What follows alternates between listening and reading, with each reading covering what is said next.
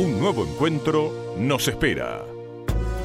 Bien Flama, un programa que prende la mecha y arde el debate. Cuando una pregunta simple se convierte en fuego, termina iluminando. De lunes a viernes, de 18.30 a 19 horas por Radio Brisas. Prendete a Bien Flama, con la conducción de Brenda Careto.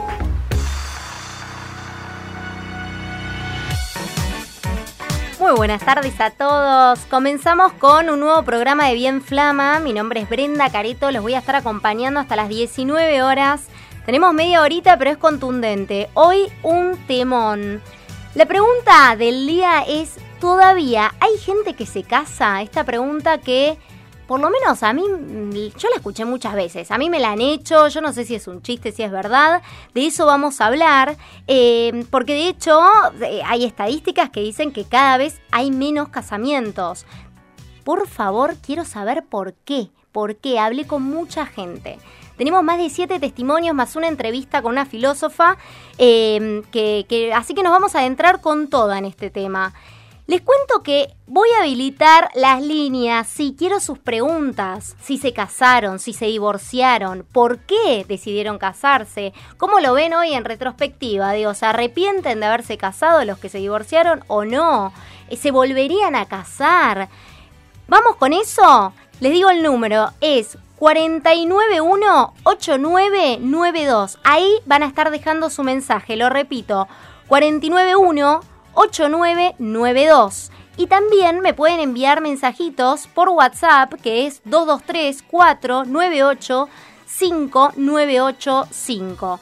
Les cuento que eh, todos los programas los estoy subiendo a mis redes, arroba brencareto con doble T que, la verdad que están para mí tan interesantes. Digo, está bien, es mi programa. No, eh, medio autobombo esto, pero me encanta. Me encanta que también los puedan compartir, que, los puedan reescuchar, porque estamos aprendiendo, estamos aprendiendo y nos vamos a, equivocar, tal vez con eh, alguna que otra teoría que tengamos sobre algo dado y de repente la rompemos o escuchamos que alguien la rompe y dice, opa, había otra posibilidad. Eso se llama pensamiento crítico y estamos aquí para eso, así que arranquemos con este programa.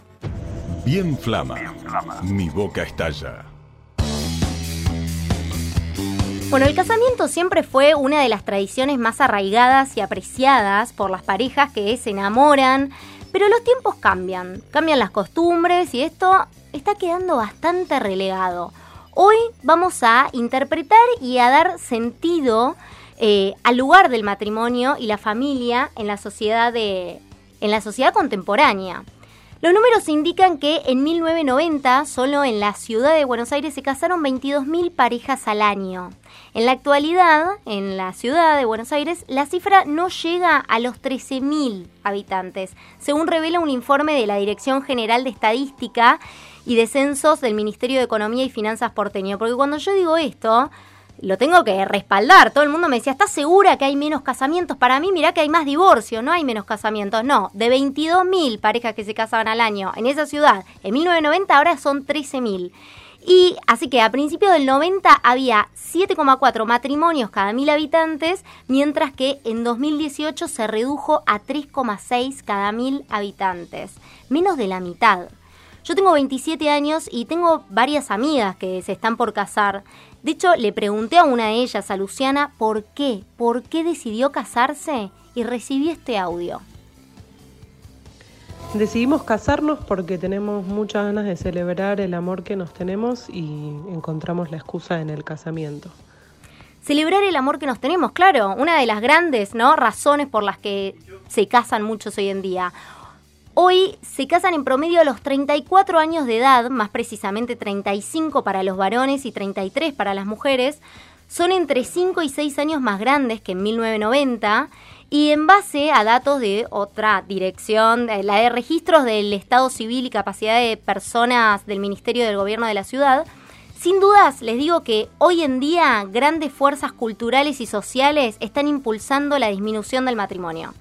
Eso de verdad, no hay ningún lugar a dudas, están las estadísticas, se las acabo de contar, y por eso se me ocurrió preguntarle a las nuevas generaciones qué opinaban sobre el casamiento. Escuchen lo que me dijo Gonzalo de 20 años.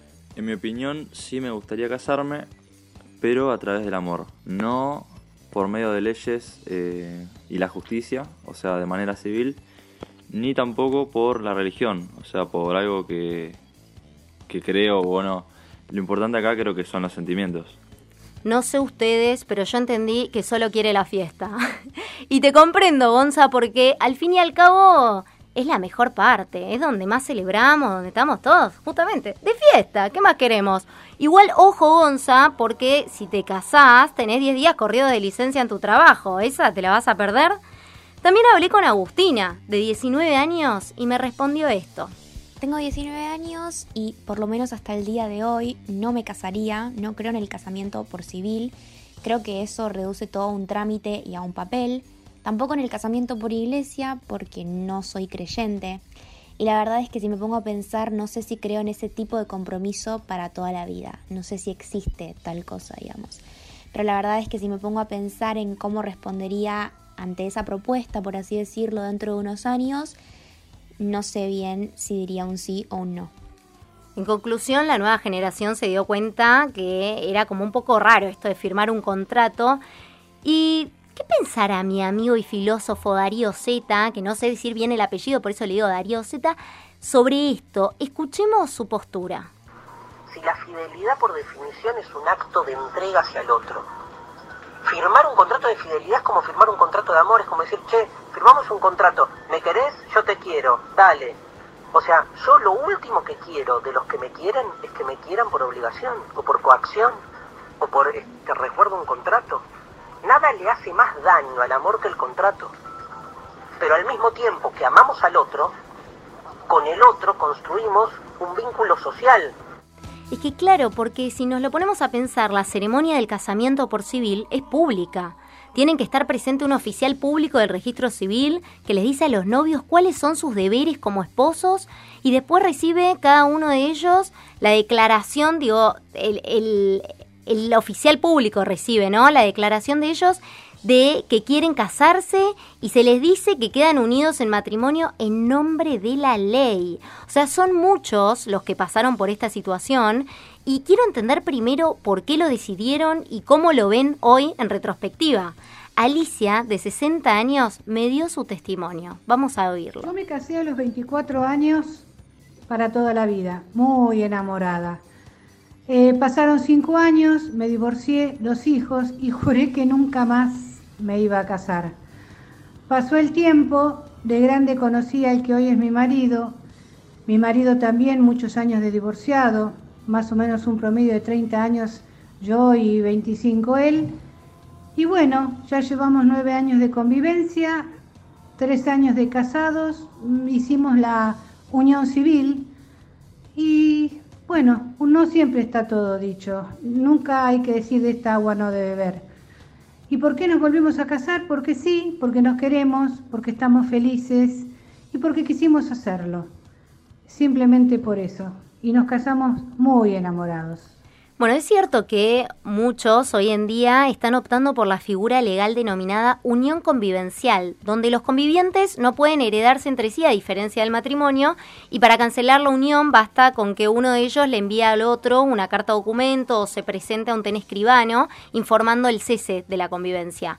Y las cosas están cambiando, no, no sé ustedes, pero generalmente los adultos me recomiendan que no me case no sé si lo hacen en chiste, como les decía antes, o es real, pero lo que sí es real es que los números indican que en el año 2018 la cantidad de divorcios porteños creció un 41%, por ejemplo, y la pregunta es ¿por qué nos divorciamos? Parece, parece simple, ¿no? Y porque no nos llevamos bien, porque no casamos de la rutina.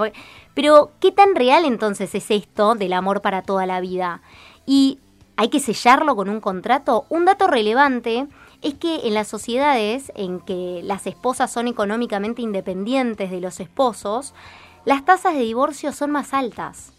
Y eso sí nos hace reflexionar, por eso hoy vamos a tener una, una filósofa. Esto de hablar de marido, esposa, tiene que ver con la heteronormatividad, es decir, el hecho de creer y presuponer que todas las personas son heterosexuales. Lo que me lleva a preguntarme qué pasó en los años posteriores a la sanción del matrimonio igualitario en 2010.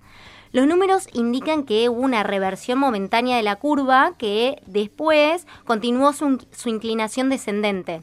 Hablé con Desiré, que tiene 36 años y se casó con Fernanda el 14 de marzo de 2014, y me contó por qué tomaron esa decisión. Bueno, la realidad es que eh, tanto Fer como yo siempre dijimos que no nos íbamos a casar, pero bueno, un día... Eh, un poco por reivindicar el derecho conquistado en el 2010 del matrimonio igualitario y un poco porque estaba pasada de copas y le propuse, bueno, ¿y si nos casamos? Y así fue. El 14 de marzo de 2014 mm, dimos el sí por el civil, eh, nada religioso, pero hicimos una linda fiesta y este aquí que llevamos seis años de casadas, felizmente. Ahora, ¿qué significará, no? Reivindicar el derecho conquistado, que se entiende, ahora lo vamos a hablar, ya les digo, pero ¿realmente queríamos la institución del matrimonio o en realidad era como una manera más de luchar por nuestra igualdad? Hablé con el presi gay de la Argentina y me explicó un poco el tema. Pero me parece que la lucha fue más que nada por la igualdad de condiciones ante el Estado, el reconocimiento del Estado argentino como Em, el reconocimiento del amor, eh, eh, del amor oficial, ¿se entiende? De, y la igualdad de condiciones para todas las personas. Bueno, entonces la pregunta del día es, ¿todavía la gente se casa? ¿Por qué se casan los que se casan? ¿Y por qué cada vez lo hacen en menor medida? Por eso tenemos en línea a, a Julieta, ¿me estás escuchando, Juli? Masache dice que es filósofa, ella, y la primera pregunta que te hago es ¿cuándo y por qué surge la institución del matrimonio? O sea, ¿qué representaba en ese momento? Hola Brenda, hola a todos. Eh, es, difícil de datar porque es una institución que ha existido con distintas modalidades a lo largo de la historia y en distintas culturas. Y algo interesante para decir es que matrimonio y amor no siempre estuvieron unidos y en realidad eh, a lo largo de la historia las uniones tuvieron que ver con la dote, que era lo que se daba a cambio de la esposa en las familias, eh, que muchas veces respondía a decisiones económicas y familiares, y que la gente se casaba contra su voluntad en muchas ocasiones. Ahora, el matrimonio más parecido a lo que a lo que tenemos hoy en día lo establece la Iglesia Católica en el siglo XVI, y después vamos a tener, sí, el matrimonio civil, que lo va a armar la generación del 80 cuando se crea el registro civil, que también es una manera de sacarle poder a la iglesia porque la iglesia registraba todas esas, todas, esas uniones, eh, entonces es una manera de decir, bueno, no, el Estado se va a encargar de esto. Entonces, eh, digamos, históricamente tenemos como, como esa, esa cuestión. Es importante decir también que las mujeres eran consideradas menores de edad y un poco pasaban de la autoridad del padre a la autoridad del esposo cuando eran muy jóvenes. Datazo. Datazo, eh, me interesaría ya entrar directamente en cuánto entonces influye el rol de la mujer, ¿no? E, en esto de que cada vez están bajando un poquito más los, los casamientos. Bueno, como vos anticipaste muy bien, eh, esto lo observamos estadísticamente porque la, lo que se llama tasa de fecundidad de las mujeres, que es la cantidad de hijos por mujer, tiende a bajar en la medida que las mujeres acceden al mundo del trabajo formal. O sea, cuando las mujeres se profesionalizan, cuando acceden a su propio trabajo, bueno, ya no tienen tiempo para todo, ¿no? Y este es un poco el engaño también, o, la crisis de los cuidados, que, que se llama así, digamos, en, los análisis feministas, que es cuando ingresa la mujer al, mundo del trabajo, ya, o sea, el, el, rol tradicional dentro de la familia, el matrimonio, que era aportar el trabajo doméstico, se, se ve en jaque. Entonces de repente tiene que laburar el doble para lograr que, no sé, que alguien cuida a los pibes, ¿no? Entonces, sin duda la, la, la píldora anticonceptiva y, el acceso a la educación y, al trabajo han hecho que las mujeres puedan tener otras otros horizontes de vida más allá de la conformación de la familia. Me encanta lo que decís ahora. Digo, cuando, no sé si pudiste escuchar el audio de Agustina, de una chica que tiene 19 años, y me parece relevante, hablando ¿no? del rol de la mujer, eh, lo que plantea, que es que frente a la hipotética propuesta de otro, de un otro que tal vez respondería un sí, y justamente basándonos en la heteronormatividad, ese otro que ella propone es un hombre, siempre el que propone es un hombre, o sea, no, yo no he visto a la inversa por lo menos, o no es tan común, decime vos, eh, tal vez me estoy perdiendo de algo, pero generalmente propone el matrimonio el hombre. y ella, digo, me dice, y su postura es, yo no me casaría, pero bueno, si viene y me propone, ¿cómo le voy a decir que no? ¿Entendés? Como, bueno, al final entonces está decidiendo el hombre. Bueno, es interesante la, la, lo que traes. Eh, yo creo que hoy en día tenemos una sociedad mucho más eh, mucho más libre en un sentido, pero sin duda eh, todavía significa el matrimonio algo, todavía lo vemos ligado al amor. Eh, entonces, en una sociedad tan líquida también, donde están tan en crisis las relaciones, ¿no? Como que también hay una dificultad para, para relacionarnos, para relacionarnos a largo plazo y demás, eh, quizás también se considera como algo hasta atípico, ¿no? Que alguien te proponga un casamiento. Y respecto a, esta potestad del varón de, pedir el matrimonio, bueno, recordemos que era ir a pedir la mano, era algo que hacía el esposo, o sea, el, pretendido esposo eh, al padre de, la novia, digamos, ¿no? Entonces, eh, todavía se hace, ¿eh? lo decimos como que es algo viejo, pero todavía sigue pasando. Tal vez, eh, bueno, de diferentes maneras o más indirectamente, pero no significa que haya dejado de existir. Eh, es un temón, vamos a seguir analizando esto que nos pasa, lo que vos dijiste recién, estos, estos vínculos medio líquidos, efímeros, de nada es para siempre, cuánto hay de eso. Sigamos, pero después de un mínimo corte, un minutito y ya volvemos. Somos la radio que te acompaña en la ciudad todos los días. Vivimos el valor de la comunicación y hacemos lo que más nos gusta, estar donde vos estás. Radio Brisas. Tu ciudad, tu radio. Farmacia Colón. Aprovecha las increíbles ofertas del mes de julio con descuentos de hasta el 40% en medicamentos y 50% en perfumería. Atendemos todas las obras sociales y prepagas todos los días de 8.30 a 20 en Avenida Independencia 2601, esquina Alberti. WhatsApp 2235 65 9008. Además, además, contamos con venta online con la plataforma Farma Online. Los mejores precios en Farmacia Colón.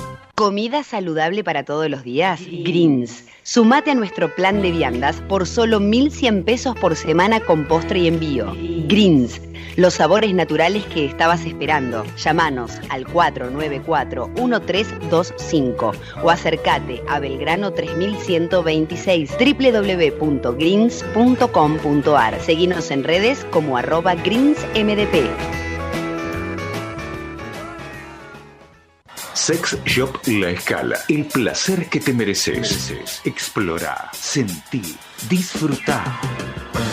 Entre Ríos, 1755. Teléfono 2234 56 68 63. Envíos gratis a tu domicilio en Mar del Plata. www.laescala.com. Sex Shop La Escala. www.infobrisas.com. Información en su justa medida. Bien flama, quema y no se apaga. Seguimos con bien flama, pero antes te quiero dar un consejo. Si buscas los mejores precios en medicamentos y perfumerías, elegí Farmacia Colón. Ofertones especiales con descuentos de hasta el 40% en medicamentos y 50% en perfumería. Atienden todas las obras sociales y prepagas como desde hace más de 30 años encima. Vos llegás a la farmacia y te atienden los dueños. Están de 8.30 a 20 horas todos los días en Avenida Independencia 2601 esquina Alberti. El WhatsApp es 223-5659-008 y cuentan con venta online también con la plataforma Pharma Online. Bueno, seguimos con este programa que, bueno, la pregunta disparadora para mí es espectacular, que es por qué hay cada vez menos casamientos. Quiero entender esto. Tenemos en línea a la filósofa Julieta Masacese. estoy diciendo bien tu apellido, ¿no?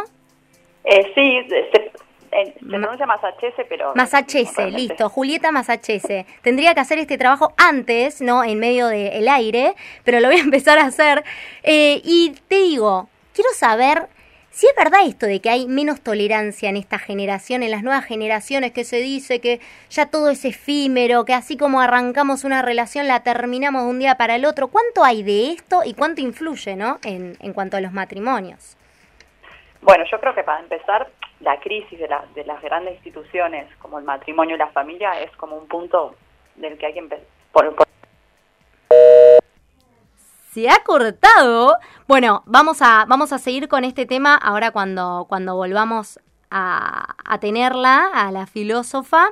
Eh, la verdad que es un tema muy interesante porque hay como un debilitamiento también de, este vínculo entre el matrimonio eh, y, la, perspectiva también de, la paternidad que causó, como decía hace un ratito, la revolución anticonceptiva. De eso hablamos cuando hablamos de, del rol de la mujer en todo esto. La disminución de, de la importancia del matrimonio como un principio también organizador de la vida adulta, ¿no? Y, la aceptación cada vez mayor si, si, consideramos que el matrimonio y la paternidad son asuntos privados, relevantes solo para, para las personas directamente involucradas, o sea, quienes, quienes se casan. Eh, esto también quiero hablarlo porque muchas veces se relaciona el matrimonio con esta perspectiva de, reproducción. Entonces, eh, a veces el matrimonio termina funcionando como un arreglo social reproductivo que tradicionalmente involucraba a una familia extendida. Eh, no sé si ya la tenemos en, en línea, no, tal vez se quedó sin batería, anda a saber, pero, pero me interesa mucho hablar de este tema y más que nada de la relación binaria que existe, ¿no? Todo el tiempo, de este orden binario que, que a veces no, no termina siendo un tema de amor. ¿Cuántas veces digo, nos damos cuenta de que todo esto es binario y termina siendo un tema biopolítico, una política del amor, una a veces apropiación del otro? ¿Por qué no? Cuando hablo de, de relaciones binarias, muchas veces también estoy hablando de, de lo que es fidelidad e infidelidad. No solo me quedo con, con el casamiento y la soltería. Y siendo muchas veces, ¿no? Que, que, es otro, otro programa que tengo preparado, que ya lo vamos a hacer, eh, siendo infiel muchas veces, como que no es romper la monogamia, sino que también uno está promoviendo la monogamia, por ese régimen de exclusión-inclusión. A eso me refiero con relaciones binarias. ¿La tenemos en línea a la filósofa? Sí, acá estoy.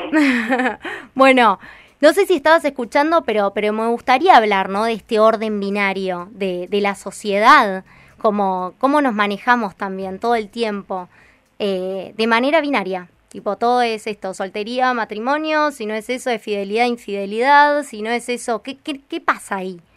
¿Qué nos pasa? Es muy interesante lo, lo, que planteas porque, de hecho, hay, hay históricamente ha habido en Argentina y en otros lugares muchas personas que han cuestionado la, la monogamia o el matrimonio, feministas, las, las primeras anarquistas eh, que hacían periódicos se llamaban La Voz de la Mujer y decían ni Dios, ni amo, ni marido, y actualmente las ideas de amor libre y poliamor y en realidad parece que es, bueno, la fidelidad o, o la infidelidad, ¿no? Y en realidad, si nos si, si, un poquito más, encontramos que aunque la gente esté casada es infiel, ¿no? Como que en realidad los grises están en todo, digamos.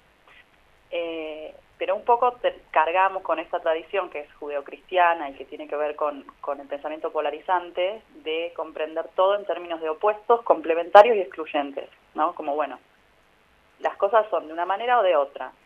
O sea, así nos formamos. Todo el tiempo estamos pensando eso en todo.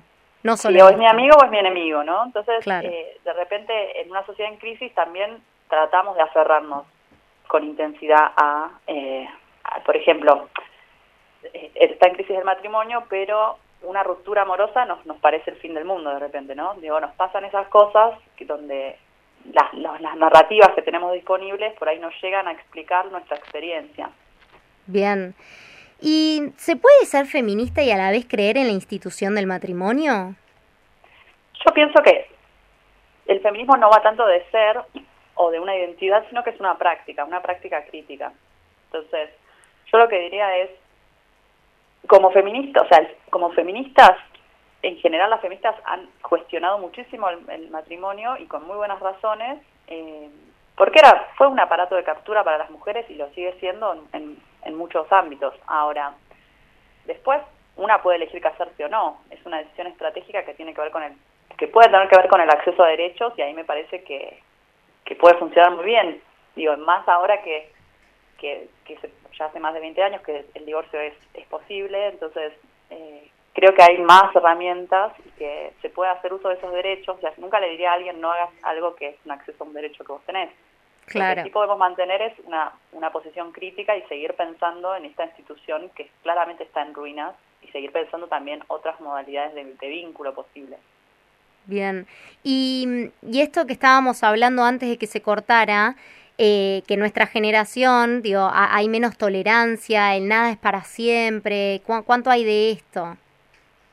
Yo creo que hay un tironeo, digamos. Creo que seguimos, que tratamos de habitar formas nuevas con, ya te digo, como, como una especie de arrastre o de lastre de, de las narrativas que, habitábamos antes, ¿no? Como que na- nadie cree fervorosamente en el amor romántico como una cosa absoluta, pero sin embargo un poco nos pasa en nuestras vivencias. Eso, ya sabemos que podemos hacer un montón de cosas, pero seguimos cayendo por ahí en relaciones que no son igualitarias, ¿no? Claro. Sí, o sea, siento que sí hay, eh, creo que, que está todo muy en crisis y que se están ensayando nuevas nuevas prácticas. Lo que pasa Muchas. es que también hay una gran desigualdad, entonces, o sea, en la medida en que las mujeres sigan trabajando y se incorporen al mercado de trabajo y los varones no hagan lo mismo con el trabajo de cuidados domésticos y de, y de los hijos, es, un, es un- una cuenta que no va a dar nunca. Claro, porque es como que una parte se está adaptando a un cambio y la otra no. Entonces no, no, no se acomodan las cosas para todos por igual, digamos. Sí, no solo, no solo una cuestión de hombres y mujeres, sino el mercado de trabajo mismo. Digo, Claro. O sea, se sigue pensando como que hubiera alguien en la casa que trabaja todo el día gratis y la verdad es que eso está cada vez más en crisis. Es verdad, totalmente. Eh, y antes también, por otro lado, había como un prejuicio muy grande para, para las parejas que convivían y no se casaban. ¿Cuánto nos despojamos de ese prejuicio?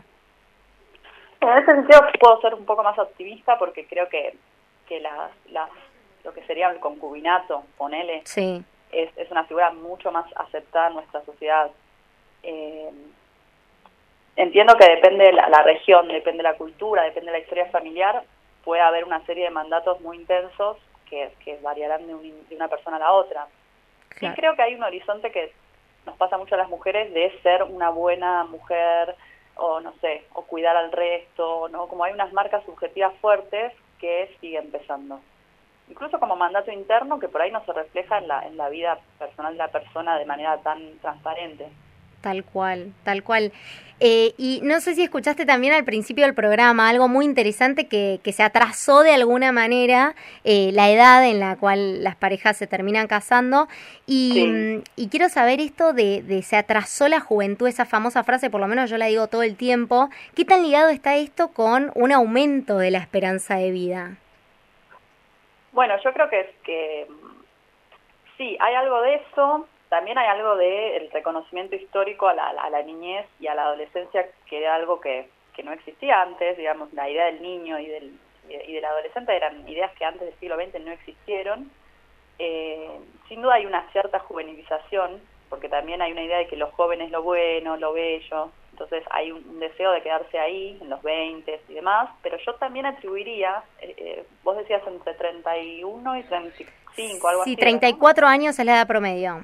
35 para el hombre, 33 para la mujer. Fíjate que esa, esa edad es, es muy crítica porque, por un lado, implica que la persona hizo cosas que quería hacer antes. Claro, Y, y por otro lado, es medio el reloj biológico. sí. Que esa es, es una, una cosa que eh, es bastante intensa porque 35 años es un embarazo de riesgo, se considera. Entonces, un poco ahí aparecen las apuradas y los, y los mandatos también. O también el deseo de tener una familia más planificada, ¿no? Decir, bueno, no, para, o sea, yo quiero, no sé, estudiar algo o desarrollarme en tal ámbito y después, en todo caso, Claro. eh, formar una familia. A, a mí me parece que está bueno. Pero claro, todavía está como Mi muy... abuela, que muy se casó a los 13 años con un tipo que la doblaba en edad, eh, digo, bueno, no, es mejor que la gente pueda elegir cuándo quiere casarse, si se quiere casar o, o qué quiere hacer de su vida. Claro. Espectacular, gracias, gracias Julieta eh, Masacese, Masachese, filósofa, ella eh, nos explicó un poco, ¿no? Esta gran pregunta que es ¿por qué cada vez hay menos casamientos y si todavía la gente se casa, por qué se casa? Te agradecemos un montón eh, y vamos a volver a hablar porque tenemos tantas cosas para filosofar eh, que esto recién empieza, Julieta. Como bien bueno, un gusto, un gusto y gracias a todos los, los oyentes. Gracias. Gracias. Y bueno, esto fue un programón para mí de bien flama.